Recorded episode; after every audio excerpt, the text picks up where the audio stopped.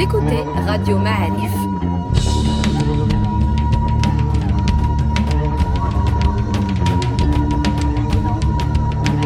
Le podcast Histoire.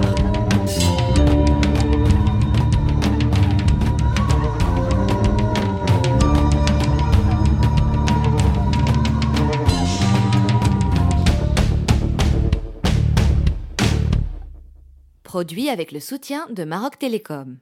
Bonjour les amis, bienvenue dans un nouveau podcast Histoire de Radio Ma'alif. Nous sommes toujours euh, à distance, mais toujours euh, passionnés et toujours heureux de vous retrouver cette semaine encore une fois avec le professeur Abdullah Fili. Bonjour professeur. Bonjour Serd Alali. Comment ça va? Ça va très bien avec le confinement, le bonheur de... Enfin, les chercheurs en fait confinés, c'est pas une nouveauté. C'est bien. Nous, on, veut, euh, on vous a appelé aujourd'hui pour nous parler des Mérinides. Alors, euh, dans Radio Ma'alif, on a eu deux grands podcasts de Sia Hamid Triki sur les Almohades.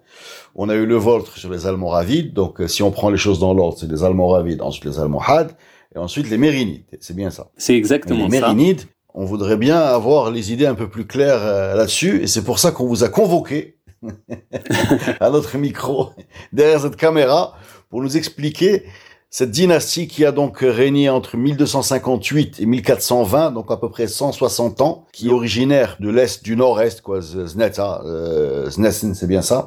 Est-ce qu'on peut commencer déjà avec la chute des, des Almohades euh, parce que ça a l'air euh, d'avoir été sanglant d'après ce que j'ai lu sur Internet. Alors, euh, effectivement, la fin des Almohades était prévisible juste après la, la bataille de l'Uqab, la Snavas de Tolosa qui était vraiment la défaite cuisante de cette dynastie et qui a précipité en fait la chute euh, de tout l'empire.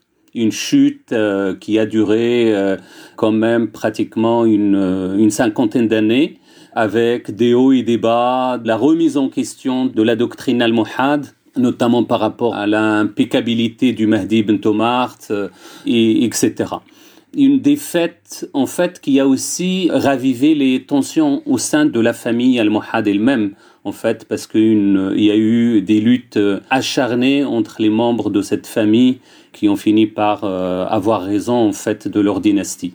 Dans le dernier prince, c'est Abu Dabbous qui est rentré euh, en contact avec les Mérinides, qui a trouvé euh, les premiers Mérinides donc il a trouvé un pacte où lui régnerait sur le sud marocain et eux sur le nord, mais finalement, bien évidemment, sous l'emprise et la force de plus en plus euh, évidente de cette euh, nouvelle dynastie euh, mérinide, bien évidemment, euh, ils ont fini par avoir raison de ce prince qui était pourtant très vivant et très dynamique, mais il n'a pas eu la, les moyens de ses ambitions.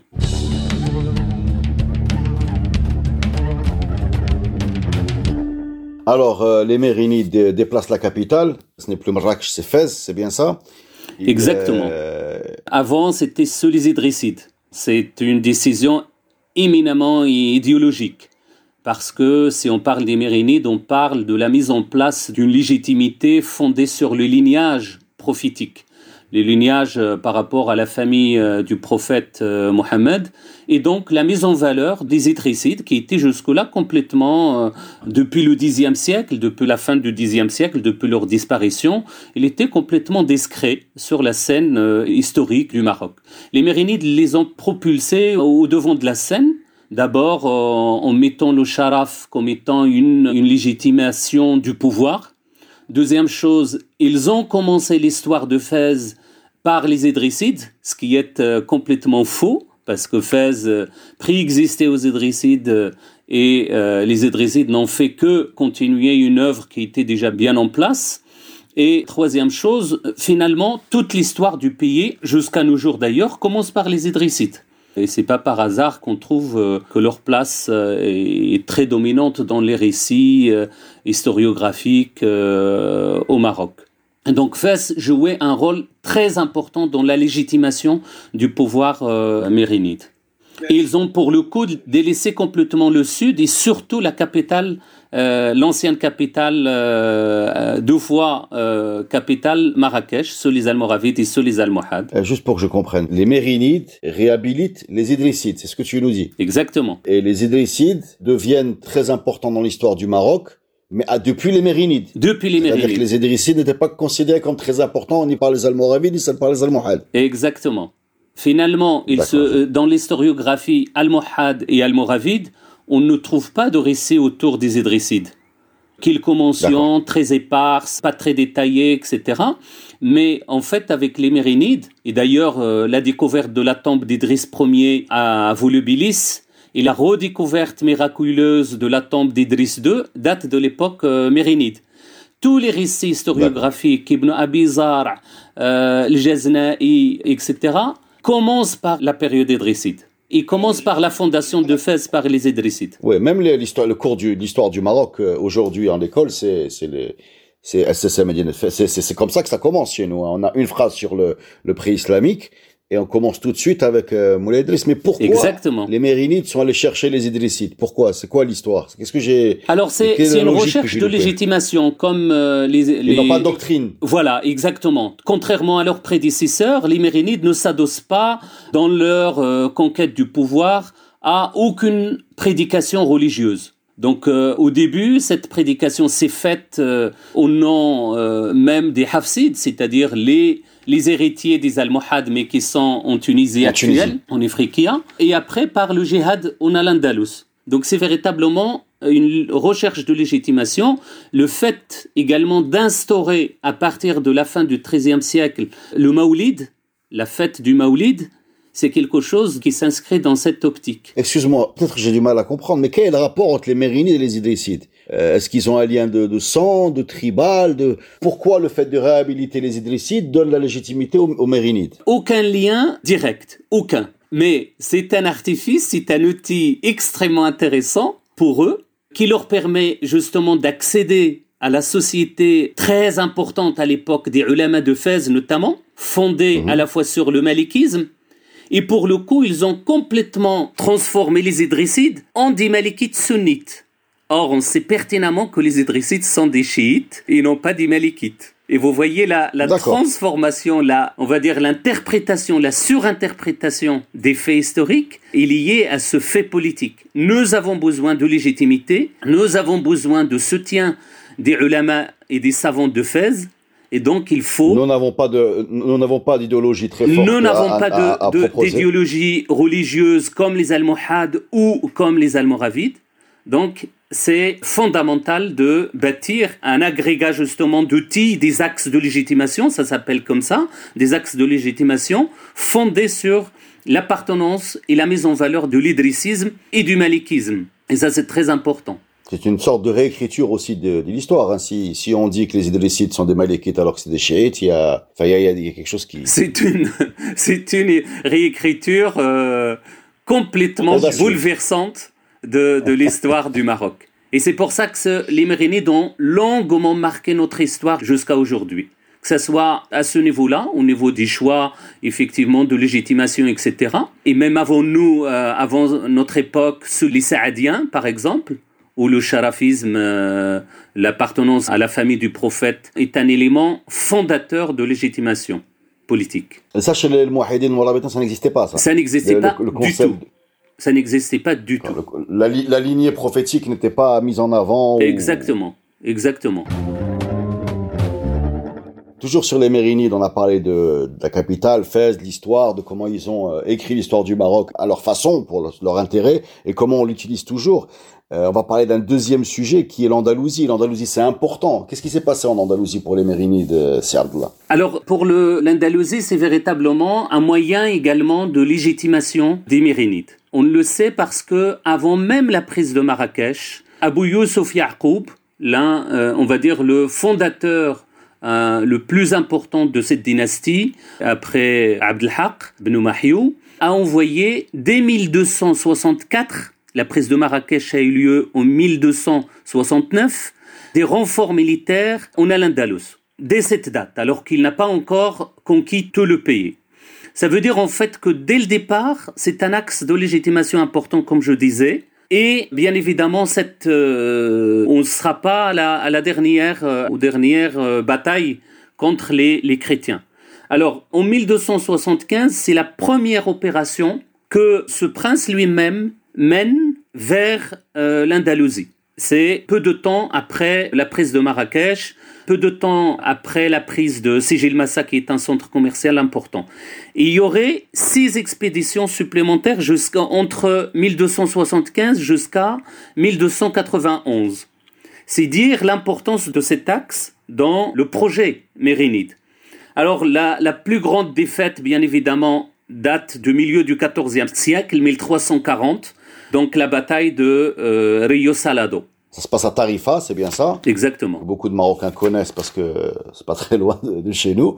Euh, c'est une bataille qui a eu énormément d'impact et qui est encore euh, évoquée, hein, encore aujourd'hui euh, en Espagne, et, qui est une bataille un peu complexe parce que si j'ai bien compris, j'essaie de résumer, tu vas décortiquer, il y a les, les chrétiens qui sont dans la ville, euh, les Mérinides qui les encerclent et eux-mêmes vont être encerclés, c'est bien ça? Exactement. Et c'était vraiment une défaite cuisante en fait, qui a fait que les Mérinides se sont retirés complètement d'Al-Andalus, ils ont perdu les villes les plus importantes, c'est-à-dire Ronda, Algeciras, qui était une capitale pratiquement euh, légale euh, de Fès, il y a eu un massacre mais phénoménal de l'armée mérinide. Même au jour d'aujourd'hui, les chrétiens détiennent encore un étendard mérinide, magnifique étendard mérinide, qui est en, très bon état, à l'image de celui de, des Almohades d'ailleurs.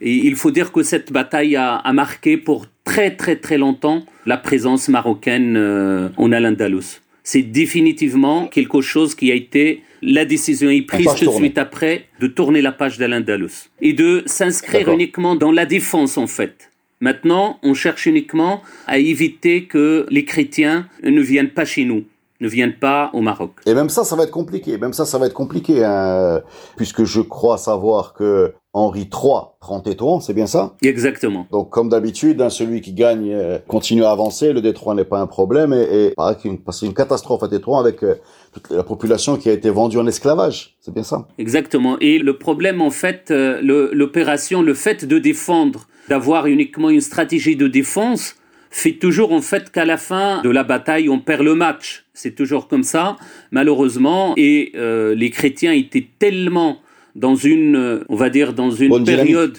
faste que même Salé a été occupé pendant 15 jours avec un massacre euh, énorme, ce qui a fait que les Mérinides, en 1276 à peu près, ils ont euh, défendu Salé. C'est eux qui ont construit les murailles.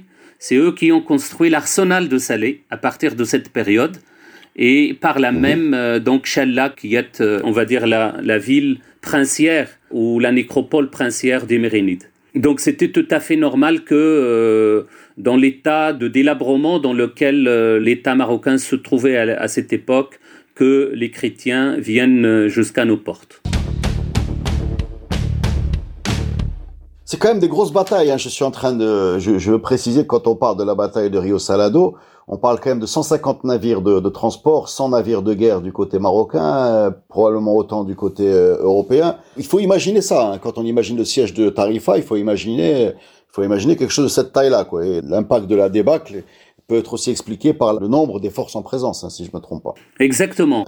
Euh, juste un, deuxième petit mot sur ce fameux drapeau de, des Mérinides. Est-ce que tu peux, s'il te plaît, nous décrire ce drapeau euh, Mérinide, s'il te plaît? Alors, euh, le drapeau en question, en fait, il est vert avec euh, un encadrement en calligraphie dorée et avec beaucoup de croissants, en fait. C'est toute la calligraphie à l'intérieur au centre de la bannière est en calligraphie euh, koufique ou cursive. Donc c'est un très très très beau euh, drapeau en fait, avec des textes coraniques à l'intérieur. Euh, c'est vraiment quelque chose qui est unique en son genre à l'époque. Alors on a parlé de, on parlait des Mérinides guerriers, donc gros problème au nord.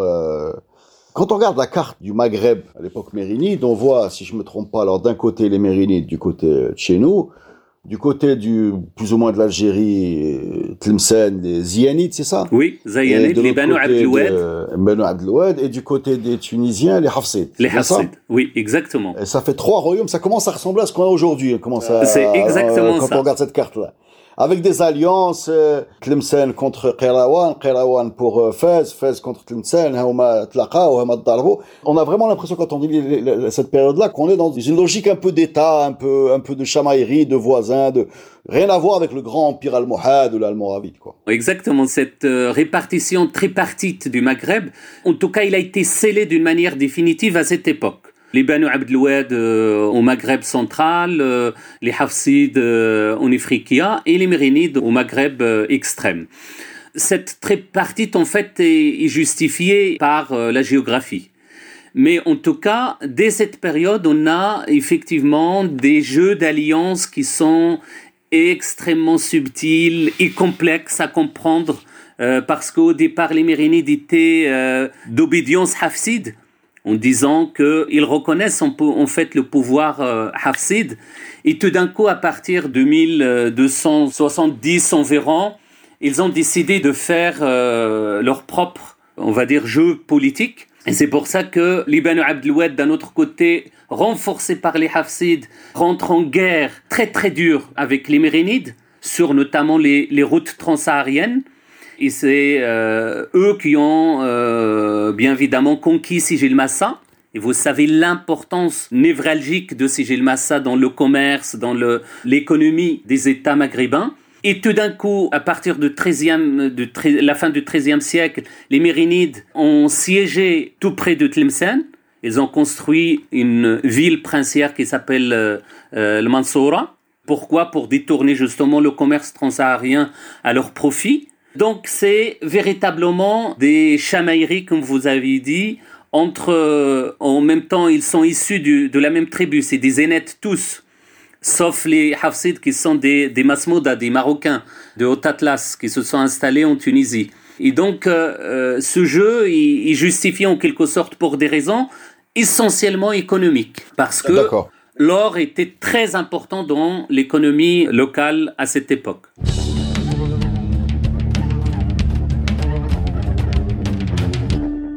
D'accord, bon, on va rester sur l'économie. Alors, euh, j'ai lu quelque part qu'un des héritages mérinides les plus marquants, c'était euh, développement d'une sorte d'administration, du commerce, des droits de douane, ce genre de choses. Est-ce que c'est bien, bien le cas? J'ai bien compris. Alors, l'une des clés de l'économie justement mérinide, c'est l'or transsaharien. Et c'est la raison pour laquelle ils ont fait une réforme monétaire dès le début, hein, euh, à partir de 1276, pour justement épurer les références à l'almohadisme, et notamment au Mahdi, et ils ont installé des principes de gestion, notamment par rapport à la question de la falsification de la monnaie, par rapport aux titres que ces monnaies comportent. On ne parle plus d'Amir al-Mu'minin comme euh, sous les Almohades, on parle d'Amir al-Muslimin. Donc ils n'ont pas l'ambition de vouloir en fait euh, fonder un califat comme les Almohades. Ils ont également utilisé des titulatures euh, particulières pour l'époque par exemple des textes coraniques qui nous renvoient à une spiritualité sophie. Par exemple, euh, on peut dire euh, des versets coraniques comme Al-Awwal wal-Akhir wal-Dahir wal-Batin, etc. Donc, véritablement, la mise en place d'une spiritualité fondée sur le sophisme dès cette période. Et on voit que les relations avec l'Afrique noire est très consacrée à cette époque, avec l'envoi des ambassadeurs, notamment sous Abul Hassan, euh, Ibn Battuta, par exemple, a fait euh, le voyage vers euh, Tombouctou pour garder justement ce lien avec les ressources minières et aurifères africaines. Bien évidemment, au-delà de ça, il y a le commerce. Le commerce avec notamment les Mamelouks en Égypte, avec les Aragonais, avec la mise en place d'un certain nombre de ports, notamment à Ceuta, à Salé, etc. Vraiment un commerce extrêmement florissant et on le voit dans les découvertes archéologiques. Donc une économie très prospère, notamment dans les milieux urbains Bien évidemment, toute chose a une fin et en 1348, il y a eu, en plus de la débâcle euh, militaire en Ifriqiya, bien, il y a également la, grande épidémie, la peste noire. La peste qui, on dit qu'elle a euh, quasiment euh, supprimé la moitié des pays touchés, enfin en particulier autour du bassin méditerranéen. 50% de, de pertes, hein, c'est beaucoup. Hein. Exactement, un désastre démographique et économique. On peut pas parler des Mérinides sans parler de leur euh, leur héritage. Il y, a, énormément de mosquées euh, qu'ils ont laissées. De, il y a, y a quelque chose d'encore vivant dans, dans, dans, le patrimoine architectural marocain qui vient de l'époque mérinide. Ils ont marqué véritablement pour, euh, pour longtemps la culture matérielle, comme ils ont marqué euh, pour longtemps la culture politique euh, et économique. Par exemple, quand on pense aux Mérinides, on pense directement au madrasa qui est un outil politique pour former justement le personnel d'État sous les Mérinides et pour justement lutter contre les ulama, justement, qui ont tendance à euh, sortir euh, des obédiences, on va dire, de l'époque, de l'État mérinide. On en a une vingtaine au Maroc, des édifices absolument magnifiques destinés à la fois à la formation et au logement des étudiants. Deuxième chose, c'est les villes. Fès Jdid, par exemple, euh, est une ville du Marzen, qui a été fondée en 1276. Le Mansoura également, à côté de Tlemcen, c'est l'un des plus beaux mhm. euh, lieux, on va dire, mérinides de l'Algérie actuelle. On a également Challa aussi. Euh, qui est véritablement le cimetière princier des Mérinides à côté de, de à Fès, et où on trouve bien évidemment à la fois une madrasa, une mosquée, le tombeau d'Abou Hassan, le tombeau d'Abou Ya'qoub, Youssouf. Et on peut parler également d'Izaouia. C'est la première fois qu'on a des Zaouia officiels à Salé, à Fès, à Taza, à Ceuta, qui accueillent à la fois les pèlerins et les nécessiteux. Ceux qui n'ont pas un lieu de résidence, bien évidemment, ils peuvent euh, s'inviter dans ces lieux. Un dernier élément qui est très important également, c'est les. C'est la première fois qu'on a des quartiers de minorités religieuses qui sont placés au cœur de la ville euh, du Marzen, comme à Fas euh, et dans d'autres villes. J'ai une petite question sur euh, la peste. On a, on a un grand podcast avec le professeur Hamid qui est passionnant sur sur l'analyse des phénomènes qui, sont euh, des grandes épidémies, des grandes catastrophes, leur impact euh, sur la démographie, sur euh, l'économie, etc. Mais est-ce que, est-ce que vous, à votre niveau, vous savez ce que les Mérinides ont fait face à cette peste de 1350 qui est, qui est, je crois, la pire, enfin qui est très connue Est-ce qu'il y a des, documents là-dessus? Est-ce qu'on a une idée de, de comment ça s'est passé chez nous? Alors je n'ai pas tous les détails, euh, mais je sais qu'il y a une littérature vraiment unique en son genre dans le domaine de la gestion des épidémies de ce genre. Il y a pas mal de manuscrits, notamment à l'Escurial. Je ne peux pas vous dire le contenu exact de ces manuscrits, mais c'est à partir de cette période on a véritablement une, littérature en fait euh, euh, très spécialisée dans le domaine des pandémies comme celle-ci. Ok, moi j'ai une question sur l'impact des, des mérinides quand on va à l'école ou bien qu'on regarde rien que la, la structure de nos villes, on a on a des boulevards, on a des, des noms qui, qui, sont quand même marquants. Euh, on va pas les refaire tous, mais bon, Moulay Idriss pour euh, les Almohades, euh, on, on, les connaît, Abdelmoumen et compagnie, les Almoravides, ils ont leur, leur star, les Saadiens n'en parlons pas. Mais chez les Mérinides, euh, Abu Hassan, Abu Inan, on n'a pas de grands noms. Est-ce qu'il y a personne qui se détache là-dedans ou est-ce que c'était effectivement un peu plus plat? Il a pas proposé de, de, grands personnages comme ça. Alors effectivement, c'est une bonne, une belle remarque. Malheureusement, effectivement, au niveau de la toponymie euh, marocaine, il y a très peu de choses concernant les Mérinides, à l'exception de ceux qui ont fait en quelque sorte euh, la gloire de cette période, à savoir euh, Ibn Battuta par exemple, euh, Ibn Khatib, Ibn Khaldoun, etc. Mais en termes de princes eux-mêmes, en fait, il y a très peu de choses. On peut retenir Abul Hassan, ou quand mhm. on parle à Salé, par exemple, de la madrasa, euh, on parle de la madrasa mérinide. Très rarement de la madrasa d'Abul Hassan. La même chose pour Fez. On parle de la madrasa de l'Attarin, et non pas de, de son fondateur, euh, Abu Saïd Uthman. À l'exception de la madrasa al-Bu'naniya. C'est le seul prince où véritablement, c'est-à-dire Abu Inan Faris, qui prétend être calife, c'est le seul de la dynastie mérinide qui a cette, euh, cette idée d'avoir euh, le titre califal, d'ambition califale. Et donc, euh, lui, toutes les madrasas d'Abu Inan, on les appelle madrasa al-Bu'naniya, que ce soit Afez, Amknes, et voilà. Donc, c'est le seul pratiquement qu'on pourrait identifier comme étant celui qui a, on va dire, la gloire de préexister à, à cette dynastie.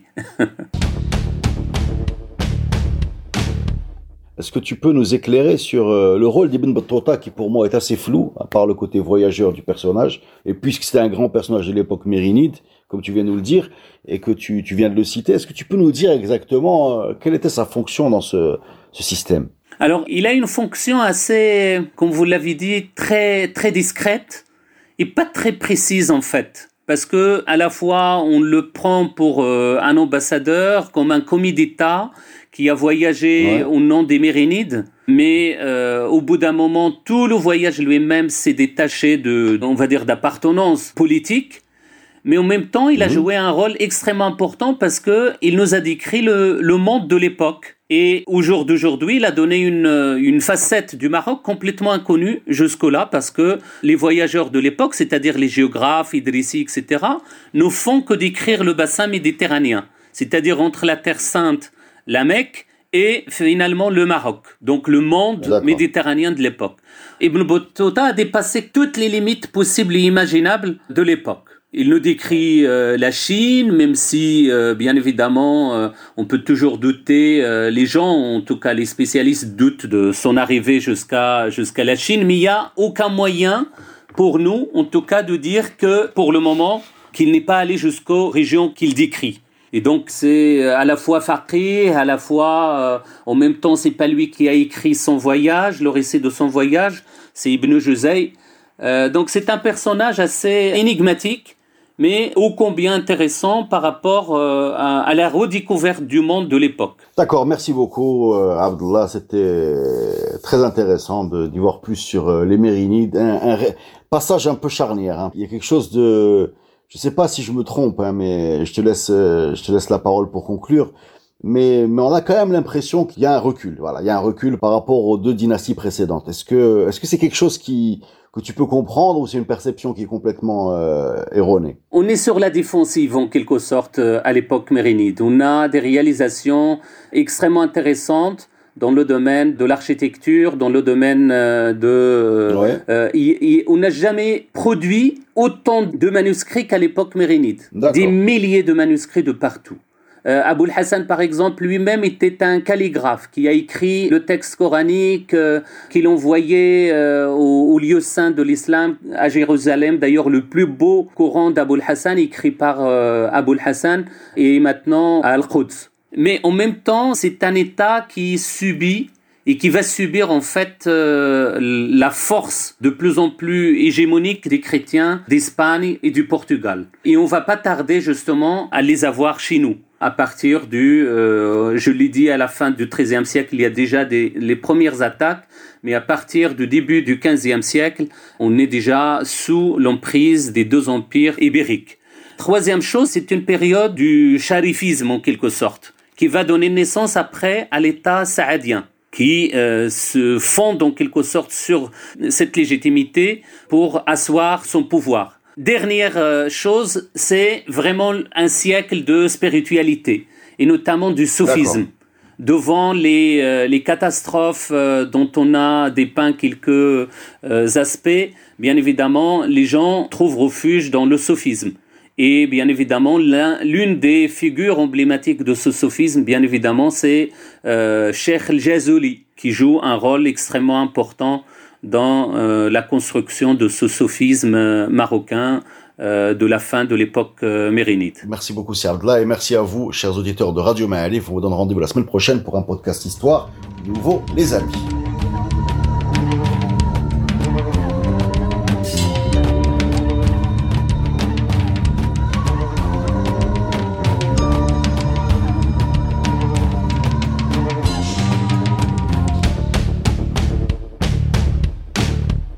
Podcast est produit avec le soutien de Maroc Télécom.